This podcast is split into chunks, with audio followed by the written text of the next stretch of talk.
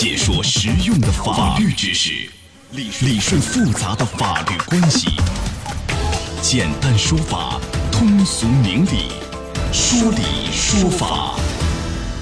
好，接下来我们进入到高爽说法的说理说法，我是主持人高爽，继续在直播室向您问好。啊，这个子女啃老，父母常住在孩子家不走，那你像这个家庭成员之间，到底有没有想当然？就是我应该因为这个家庭关系而自然就享有的居住权，我能不能一直住，行不行？如果说这父母孩子关系不好，能不能啊？这个把其中一方你给我出去，行不行？今天我们来讲一讲，邀请到的嘉宾是江苏志邦律师事务所夏磊律师，夏律师您好，你好，主持人，欢迎您做客节目哈。咱们今天来关注案件，一案说法啊。啊，在这个案件当中的母亲张某英呢，是南通某一个村儿的一个村民啊，她享有一栋房产，是这个房产的所有权人啊。然后她呢生了一个儿子，这儿子又娶一个儿媳妇。这儿子儿媳妇呢在南通没有房产，两个人的大女儿由这个孩子奶奶，也就是这个张某英啊自愿去抚养，二女儿呢刚生。儿子儿媳呢，就一直住在这个张某英他妈妈家里头啊。但是这个儿子呢，不仅不对母亲张某英尽赡养义务，还一直啃老。儿子儿媳多次和张某英啊发生冲突，啊，张某英就他妈生病的时候，他们也从来不去看望，也没有照顾。更严重在哪儿呢？把这个门锁给擅自换了，换了以后，这他妈的房产，他妈就进不去屋了。后来没有办法，这个母亲张某英起诉到法院，要求儿子儿媳你立刻搬走。儿子说呢，这房子我从小一直住到现在，我在南通没房子，然后我的这第二个孩子啊刚生，年纪很小，我不同意从这房子里搬走。后来法院查明呢，儿子儿媳名下有一辆什么奔驰汽车啊，大奔，然后儿媳在老家宜兴有房产。你像这样的事情啊，其实好像有两种观点。第一个观点认为什么呢？儿子儿媳啊，基于家庭成员关系。所以对这个房屋呢是有使用权的，他可以合法的住，因为是一家人，所以可以合法住。即使有矛盾产生啊，也应该顾及这个母子啊这种关系去理解啊包容怎样去解决问题。但是还有观点认为啊，虽然是母子，但是呢这儿子张某啊已经是成年了，完全有民事行为能力，而且有劳动能力。母亲张某英对他没有抚养义务，所以呢。哎，没有办法一直永远的给他提供这个房产啊，让他住，可以让他出去。所以这两个观点啊，来夏律师您分析一下，从法律上看哪种能得到法律支持？啊，我们法律上并没有专门的说居住权这个概念，更多的是一个所有权以及学所有权而引发出来的居住使用的这种权能啊。从这个角度来说，这个房屋是张某英的，也就是妈妈的父母，父母的房屋那肯定是父母他享有完全的产权。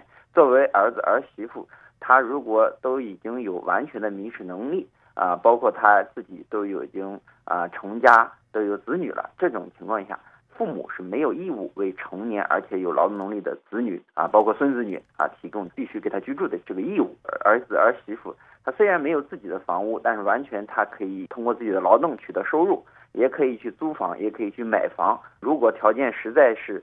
比较差，那可以申请现在很多的什么廉租房啊啊等等这些社会福利方面的一个房屋的供应。当然，我们法律上也规定了，就是说，呃，什么情况下这个作为父母要对子女要继续要提供居住呢？也同时讲，也就是说有抚养义务呢。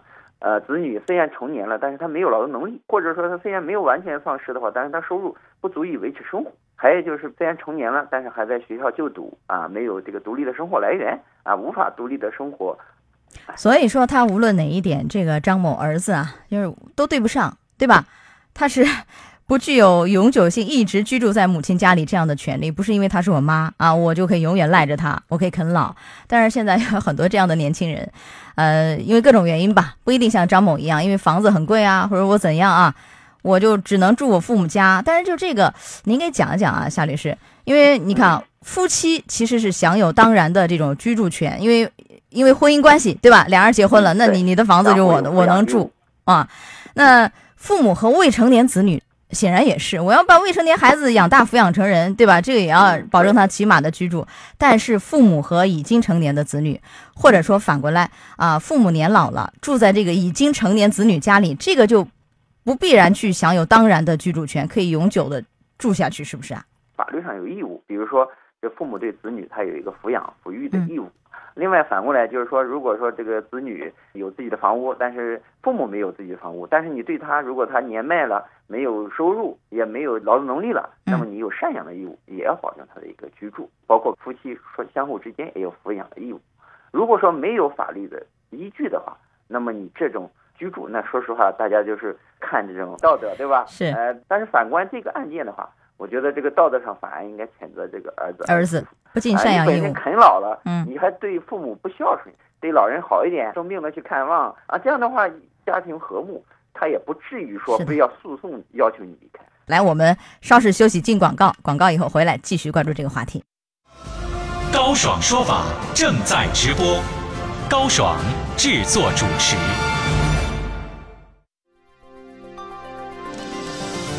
子女啃老，父母常住不走，父母子女能否将一方赶出家门？家庭成员之间是否必然享有居住权？高爽说法继续为你讲述。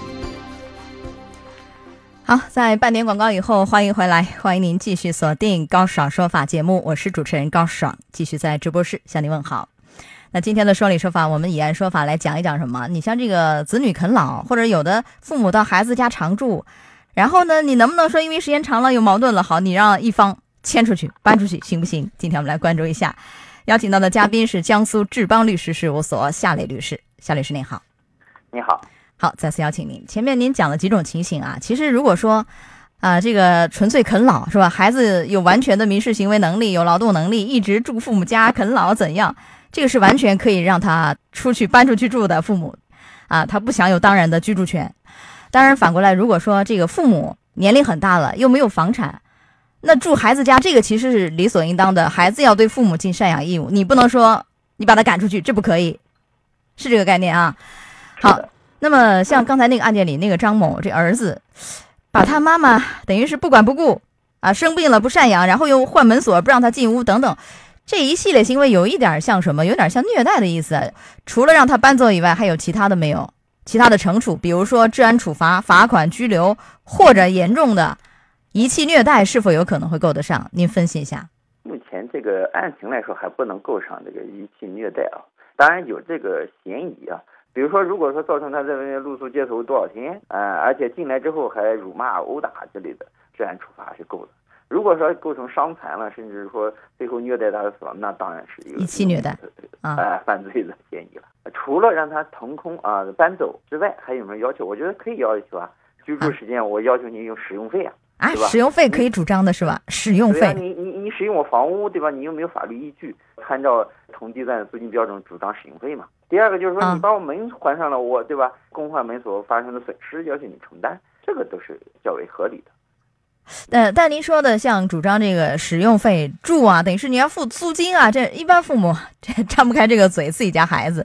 但是这个您说理论上可以可以主张，但是这个可以主张我的什么使用费和另外的那个赡养费，这是两码事儿，是吧？两个不重叠啊。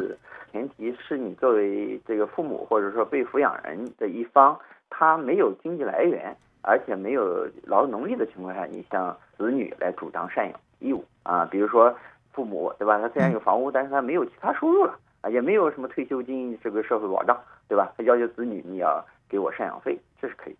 好的，来就这个案件，其实里面讲了好几个法律关系，就是概念的问题。一个是相当于我们说，呃，家庭成员之间有没有永久的，就这种。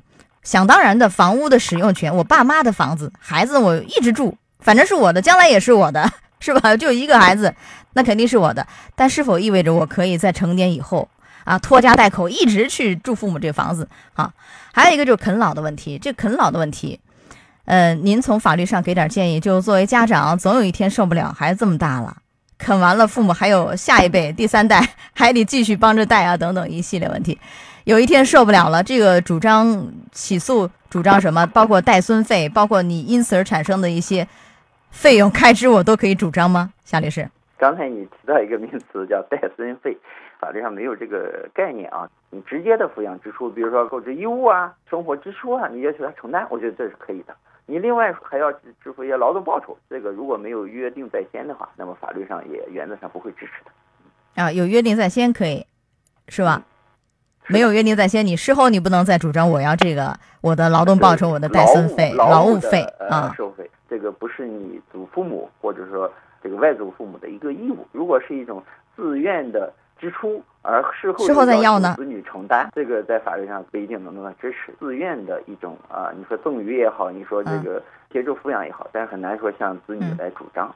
那其他的一些损失，就是其他的一些产生的费用，其实像啃老这个问题，后续也都是可以主张回来的，是不是？按照您说，房子住着都可以使用费，那我其他的一些这个啃老的这个费用也是可以啊。我觉得要要要明确这里面不同的情形啊，不能同时讲说所有啃老的支出都是你愿意的，你后面反悔了，这个法律上也不会呃去去干预这么多的。如果说对方呃违背了你自愿的一些意思，你不愿意让他住，那么你最好有这个明确的意思。比如说我已经赶你一次，你还不走，对吧？我下面就主张了，费用我觉得可能会依据更加充分。嗯，好的，到这儿结束我们的说理说法，我们稍事休息，马上进入到维权法宝。高爽说法节目收听时间：首播 FM 九十三点七，江苏新闻广播十五点到十六点。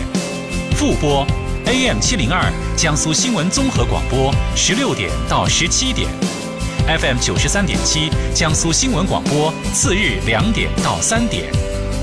想咨询法律问题和主持人高爽互动，请下载大蓝鲸 APP 到高爽的朋友圈，节目微信公众号高爽说法，网络收听方式江苏广播网三 W 点 VOJS 点 CN。